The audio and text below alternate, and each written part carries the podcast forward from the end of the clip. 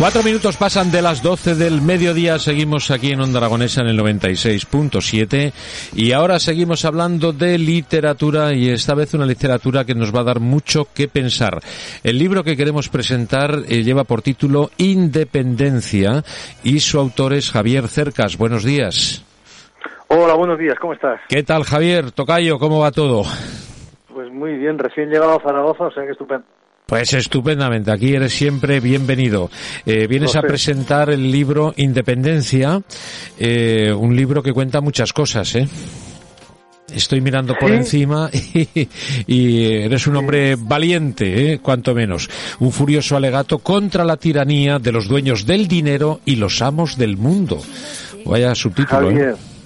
No, esa es, una frase que usa la, editorial, pero me parece muy adecuada. Sí, sí, sí, sí totalmente. ¿eh?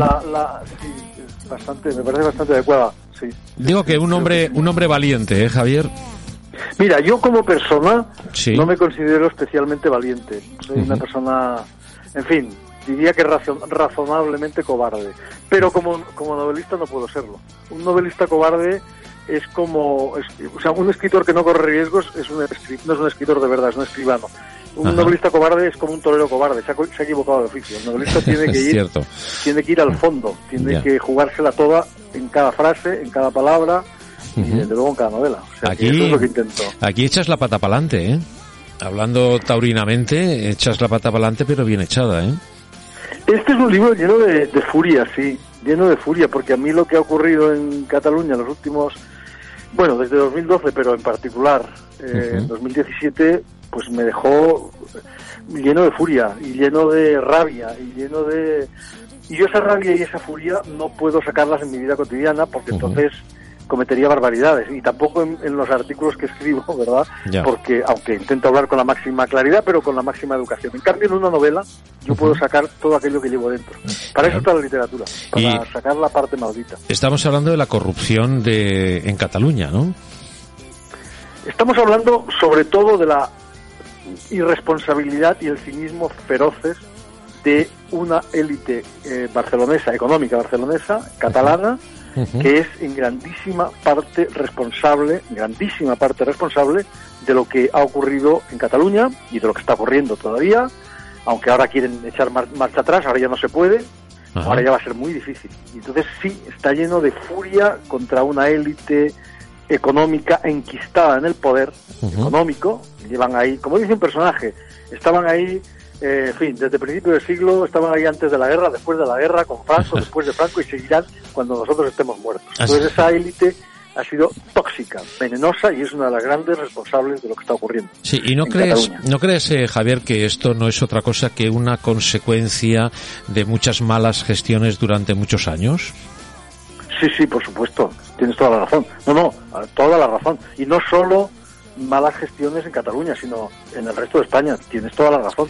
Cuando a mí me preguntan si algún descubrir qué, qué, deberes le falta hacer al gobierno español respecto a Cataluña, mi, mi, respuesta es que es que ningún gobierno español de la democracia ha hecho los deberes de verdad y por eso estamos donde estamos. O sea que sí, claro, tienes toda la razón.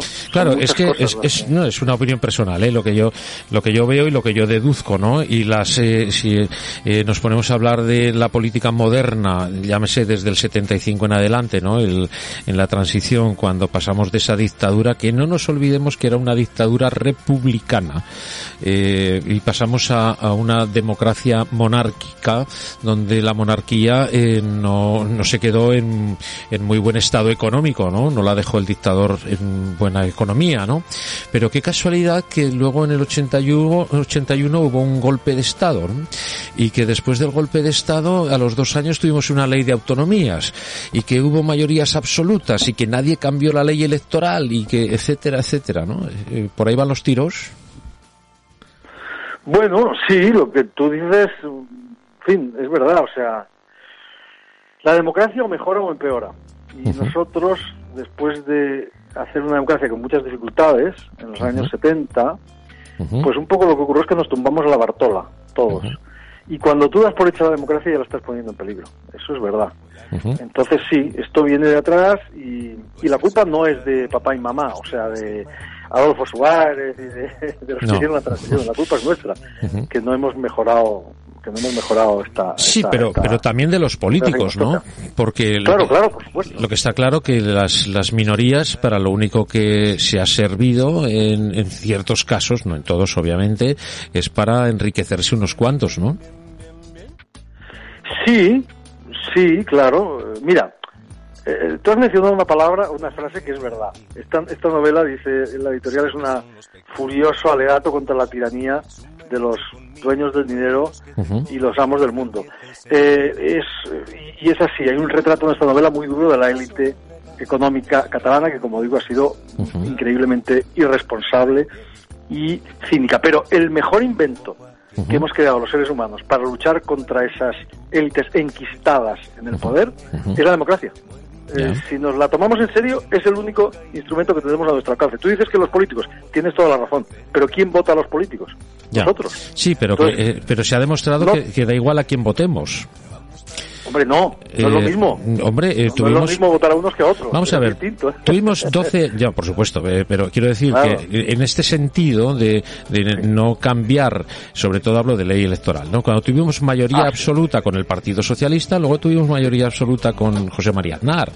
O sea, eh, y, y más de lo mismo, ¿no? Quien negociaba con el Partido Socialista, luego negoció con José María Aznar.